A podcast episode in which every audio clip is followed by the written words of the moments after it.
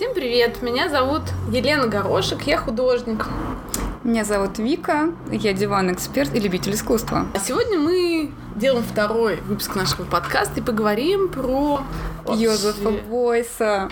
Я не представляю, как мы про него поговорим, Вика. Это такой сложный художник.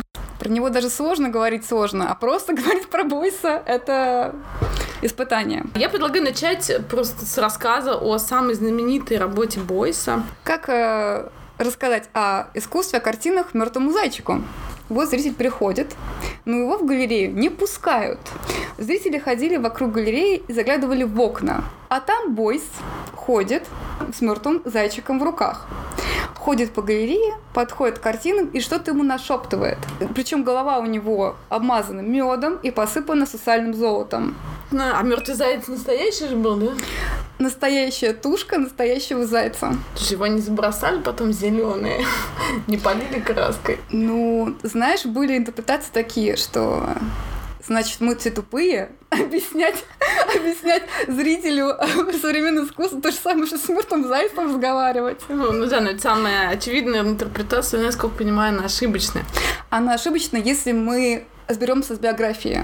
Он э, в детстве очень увлекался естественными науками. Зайчик не случайен. Вот. А, а еще э, Бойс работал в цирке. Где он ухаживал за животными. Он в какой-то момент все-таки в старших классах школы решил, стану-ка я художником все-таки. Он захотел стать скульптором.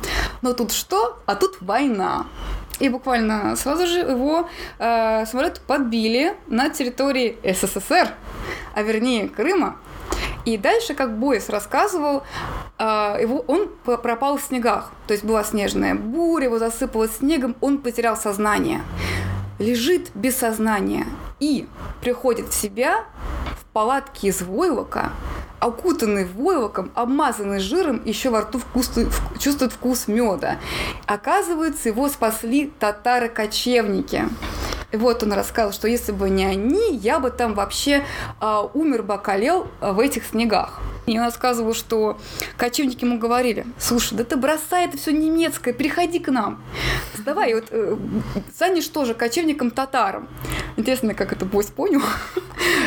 Да, но на самом деле, конечно же, эта история неправдоподобна, потому что поехали исследователи, э, которые нашли то место, нашли деревню, это людей, опросили, и оказалось, что это полный фейк, придуманный Бойсом, а, а Бойс упал с этим самолетом, его практически тут же спасли, поместили в военный госпиталь, где он спокойненько пролечился, надо сказать, не просто пролечился, а от черепно-мозговых травм. Ага. Вот интересно, конечно, как войлок, э, войлок с медом его вылечил в его легенде от черепно-мозговых травм. Видимо, он может просто сращивать кости. Да, и в той деревне татар-то не было вообще. Это, конечно, интересная мистификация, которую он придумал. На этом построено все его творчество, в котором он использовал мед, войлок, жир. На самом деле, а он себя больше считал даже не художником, а учителем, таким мессией, шаманом. Вот у него есть одна работа, очень э, такая, мне кажется, показательная. Он участвовал в конкурсе на памятник жертвам э, Холокоста. Но его не взяли.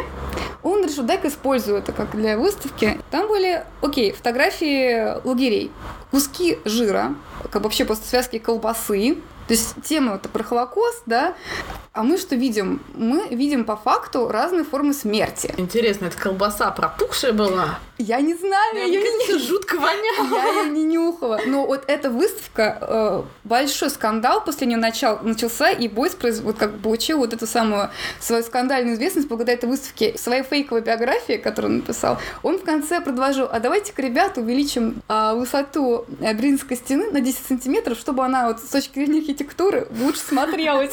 После этого просто тоже было скандалище, разбирательство, и э, Бойс после этого решил, пойду-ка я вообще в политику, двинусь-ка я.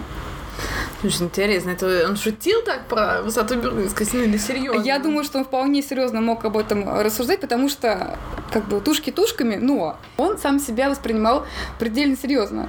Интересно. И свою миссию спасти, на самом деле, человечество. Абсолютно, это классная идея. И он говорил, что вот мы сейчас все живем как в Освенциме наше представление об обществе, о том, как оно функционирует, вот это все гробанное Освенцим, и он пытался нам показать, как из этого всего выйти. Отсюда и его любовь к, к таким а, очень таким старым, природным, органическим штукам, которые нам говорят о том, что нужно быть ближе вот к природе человека.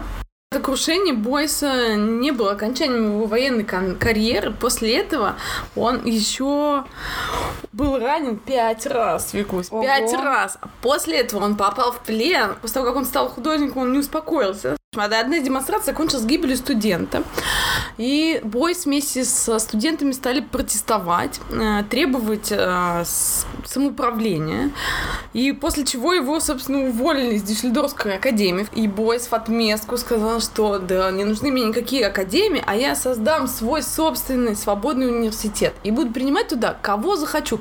Вот нет у человека никаких способностей к художеству, а я все равно возьму mm-hmm. его и буду его учить. Потому что как так вот вот судить людям, людей по способностям. Одних принимают, других нет. Угу. Мне кажется, всех надо принимать. Я готов принять любого. Для него вообще общество был главный инструмент художественной деятельности. Он вел э, такое понятие, как социальная скульптура.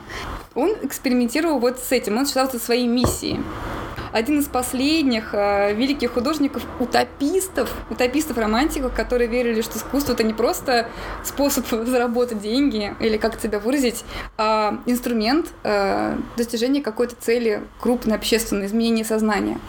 Мне кажется, Бойс один из самых любимых вообще художников именно в России. И, в принципе, это понятно, потому что Бойс мистический, Бойс шаманский. Вся его история связана как-то с Россией. Вот эта история про Крым, она не случайна, что именно в Крыму э, началось его перерождение, потому что он был членом антропосовского общества, а, и один из его членов в это же время, пока Бойс там где-то валялся в снегу, искал Святой Грааль на территории Крыма, где-то поблизости.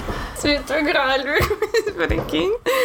То есть Крым вообще по, по э, мистическим неким теориям это такое особо значимое место, которое является неким связующим звеном между Востоком и Западом. А Бойс вообще очень часто говорил об этом и мечтал о каком-то таком объединении Востока и Запада. Ну, кстати, недаром он же, как вот, получается, человек э, Запада, западной культуры был спасен по его легенде людьми, людьми с Востока, восточной культуры. То есть, если так рассуждать, конечно, очень символическая история получилась. Я однажды была центре Победу в Париже. И, значит, хожу, смотрю на экспонаты и смотрю отверстие в стене, такое на уровне, наверное, не знаю, чуть ниже талии. Я думаю, ну, наверняка какая-то там инсталляция, нужно же пролезть. Я пролезаю. И что я там вижу? Э, я там вижу комнату, такую довольно небольшую, эм, обитую войлоком, и в центре стоит рояль. И это же очень, э, это очень красиво. Вот, и там даже какая-то атмосфера была странная. То есть Вовок, он же поглощает звуки, да? И uh-huh. я хожу по этой комнате, даже вот звук своих шагов я по-другому ощущаю. И думаю, м-м, как классно, что-то прям вот Йозефом Бойсом попахивает. Вылезаю на инсталляцию, смотрю на табличку, опачки, Йозеф Бойс, родимый. Так, подожди, а... ты залезла внутрь инсталляции Бойса, туда куда? Нет, туда, туда можно залезать, просто а. я не знала. То есть там как бы было не очевидно, что это его инсталляция, и было не очевидно, что туда, в принципе, можно залезть. Оказывается, эта работа очень интересная предыстория. Когда Бойс ее впервые презентовал, она была немножко в другой форме. Это был а, рояль, обтянутый таким чехом из войлока, на котором был нарисован крест, так вот красный медицинский крест. Это еще один из символов э, Бойса, символ спасения, помощи. Исцеления. И во время презентации этой инсталляции Бойс рассказал целую лекцию, что такое талидомид. А, это было лекарство, которое прописывали беременным от э, тошноты, и только потом выяснилось, что оно вызывает э, изменения у плода.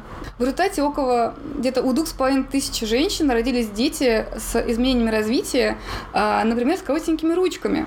Вот этот лучший композитор будущего – это человек, музыку которого мы не сможем просто услышать. Он до пианино не дотянется. То есть эта музыка, она только в потенциале находится в голове у этого человека, а нам она недоступна. Соответственно, и э, из-за этого мы видим рояль либо укутанный войлоком, хранящий звук внутри, либо мы видим рояль, помещенный в комнату, обитую войлоком. А у тебя есть любимая работа Бойса? М, Подожди. Мы с тобой начали с его работы, как объяснить картину мертвому зайцу, и я предлагаю все-таки продолжить про нее уже после того, как мы узнали, откуда растут, собственно, ноги у зайца и бойса.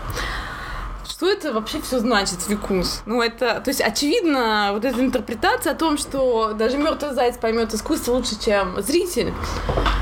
Ну, здесь опять-таки Бойс выступает в виде мессии, педагога, шамана, который показывает нам, что можно взаимодействовать с другим миром, с миром органики, можно наводить как-то связь. Мед тек по голове, аллегория мыслей.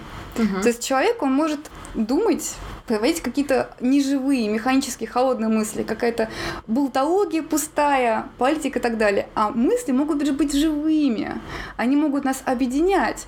Потом сосальное золото на его голове. Это м, такой символ мудрости, опять-таки, как, может быть, как шапка шамана у него на голове. Зайчик – это вообще тотемное любимое животное Йозефа Бойса. У него, говорят, в мастерской вообще зайцы жив- живые. Ничего себе. Зайцы жили. Помогали да. ему творить И- скульптуры, видимо.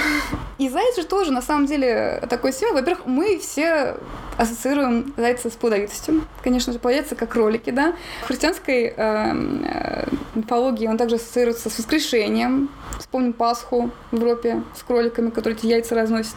Поэтому для него это было прям э, любимое такое существо, животное. И даже он, он постоянно носил шляпу, такой у него был имидж. И он говорил, что вот шляпа это я так себе уши заменяю кроличьи. А, Один из смыслов, которых он закладывал, используя зайца, в принципе, это то, что заяц э, единственное существо, которое может перепрыгнуть через Берлинскую стену, которая в тот момент еще не была разрушена. Вот человек не может, а заяц раз прыгнул и может. Странно, что он страус не взял. Действительно. Знаешь, у меня однажды жил кролик, ну, почти заяц. Это был кролик-алкоголик, он очень любил прибухивать. Вот. А, в результате в пьяном виде он сломал лапку, и я поняла, что жить дома ему сам не очень круто, и я решила его отдать. И отдала я его... Бойсу. Нет, я отдала его в женский монастырь, где было 5 или 10 крольчик и ни одного кролика. Интересно, конечно, как жили зайцы у бойсов в Да, я думаю, мастерской, наверное, тоже нормально. неплохо. да. Неплохо. А, моя самая любимая работа называется «Койот. Я люблю Америку, и Америка любит меня». Ой, знаковая штука. Да. А, Это история о том, как Бойс приехал в Америку. Прилетел в Америку, где его сразу встретила карета скорой помощи. А, Его поместили на носилки, закутали в войлок, сделали из него кокон, а не человека. И на этих носилках его моментально доставили в выставочный зал. Он ни разу не наступил на землю этой Америки ни на пути туда, ни на пути обратно. И ни с кем не общался. Ни с кем не общался. Кроме одного существа, а именно койота, который ждал его там. Бойс заперся с койотом и провел с ним целых три дня. Пытался с ним каким-то образом общаться, рвал на себе одеяло. Он давал ему почитать Wall Street Journal, Койоту. да, койота, да. Почему бы нет? Он изображал некие символы руками. Более того, он начинал его провоцировать. Вообще, койот это опасное дикое животное, и... Это вам не зайчик. Да, совсем не зайчик. И он бросал в него перчатки, кидался на него, так, и койот начал э, нападать на него в ответ и начал постепенно рвать тот кокон, в котором был он закутан.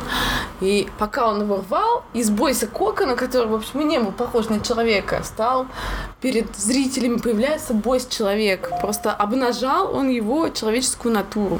За три дня бой с койотом поладили, подружились. Нашли он, общий он- язык. Он при- приручил его, видимо, тот опыт в цирке неспроста был. И в конце они просто обнялись. Просто закончился обнимашками Бойса и Койота. Романтическая история между Европой и Америкой. Прекрасно. Он сказал, я не хочу в Америке ни с кем разговаривать, кроме вот прям настоящего американского духа. Это койот. Да. То в этом перформансе он противопоставлял некое общество потребления, которое ассоциируется с Америкой, с архаическим э, природным неким обществом. Ну, красивая акция. Бойс считал, что даже указать на некую историческую рану – это уже полдела, потому что прошлое не нужно забывать, не нужно на него забивать, нужно о нем помнить и нужно его как-то переосмыслять. Он считал, что его перформанс – это своего образа психотерапия. Для публики. Он говорил, ну, у нас уже ничего уже не действует. Вот только какие-то шокирующие моменты и опыт пом- помогут нам вспомнить и э, пережить шокирующий опыт прошлого. У Бойса есть одна очень, тоже мне нравится, очень красивая акция, называется «7000 тысяч э, дубов». И Бойс привез Кассель э, базальтовые столбы. Привез и разложил их прямо в центре города. Зрители приходят, смотрят, просто как будто бы руины посередине города. Если посмотреть сверху на эти руины, они выглядели как стрелка, указывающая на дуб, который рядом посадил Бойс. А когда Бойс заберет эти базальтовые столбы?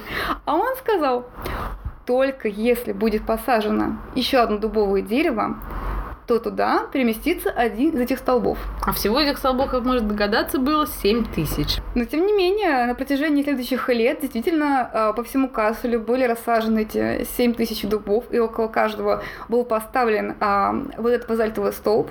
С одной стороны, вот эта как бы художественная акция превратилась в общественную акцию по озеленению города. И Бойс говорил, что вот дуб, это дерево, которое очень медленно растет. Оно у него ассоциируется с развитием. Рядом базальтовый столб. Базальтовый столб это что? Это камень, он не развивается. Вот этот симбиоз э, развивающегося и не развивающегося, это некая такая э, модель общества.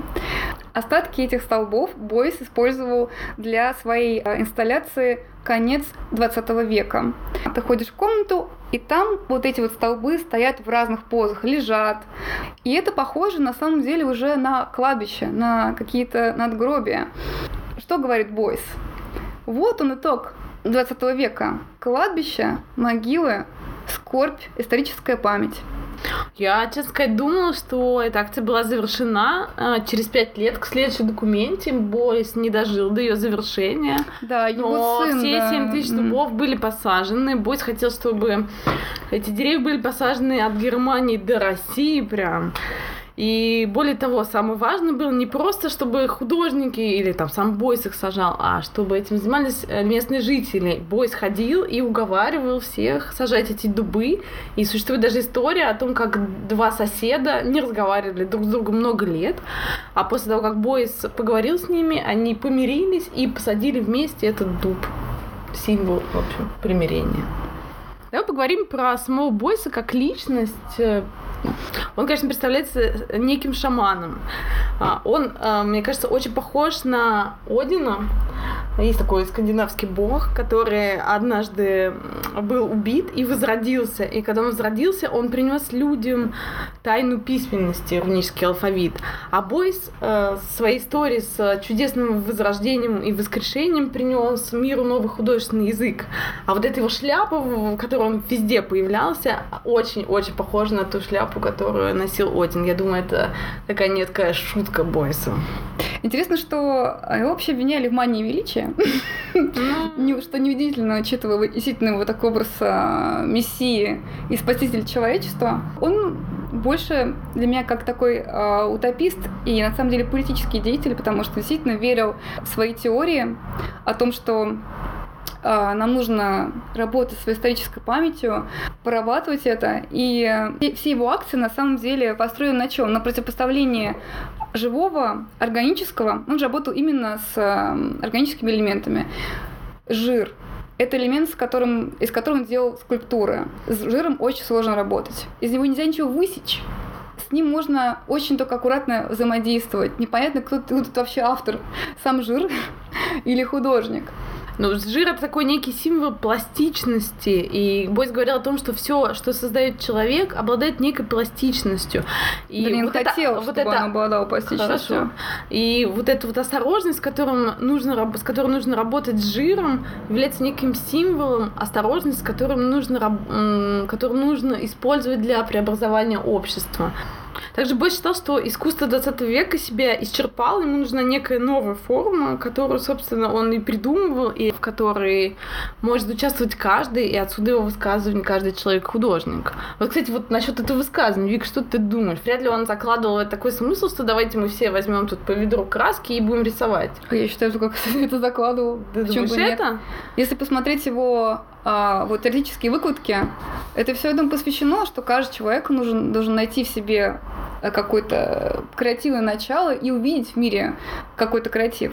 Можно же э, о себе мыслить как о художнике не в таком узком смысле, что вот, надо рисовать э, картины, да, а можно творить что, что угодно. Просто нужно найти в себе вот это творческое начало. Вообще, у меня сложилось впечатление, что э, в России почему-то про Бойса мало кто знает. У нас была одна выставка большая в Москве, но в основном он известен намного меньше, чем, например, э, Энди Уорхол. Хотя это фигуры, на самом деле, одной величины.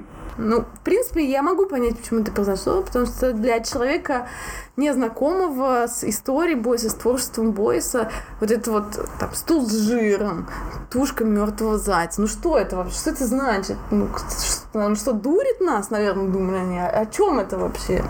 И когда человек что-то не понимает, ему хочется отградиться от этого и сказать, нет, это какая-то ерунда, это не искусство.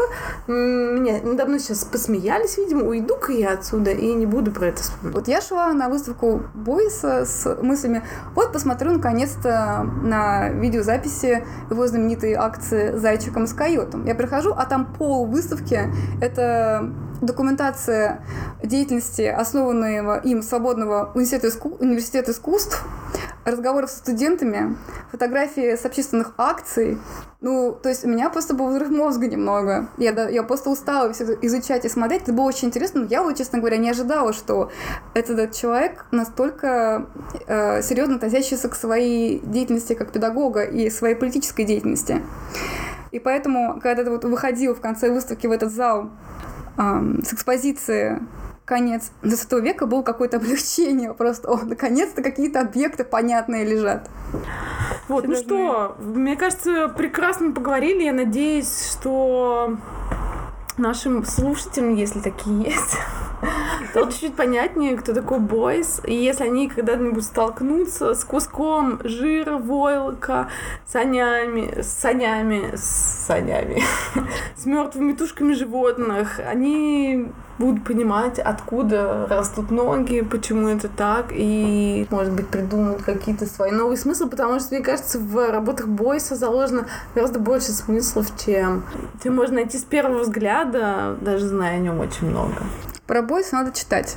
Это тот художник, который считал свои арт-инсталляции скорее а, как иллюстрация к своим идеям. Поэтому учиться, учиться, учиться, как завещал. Дедушка Ленин. Вот это неожиданное окончание нашего подкаста. Всем в музей. Всем в музей. Пока. Пока.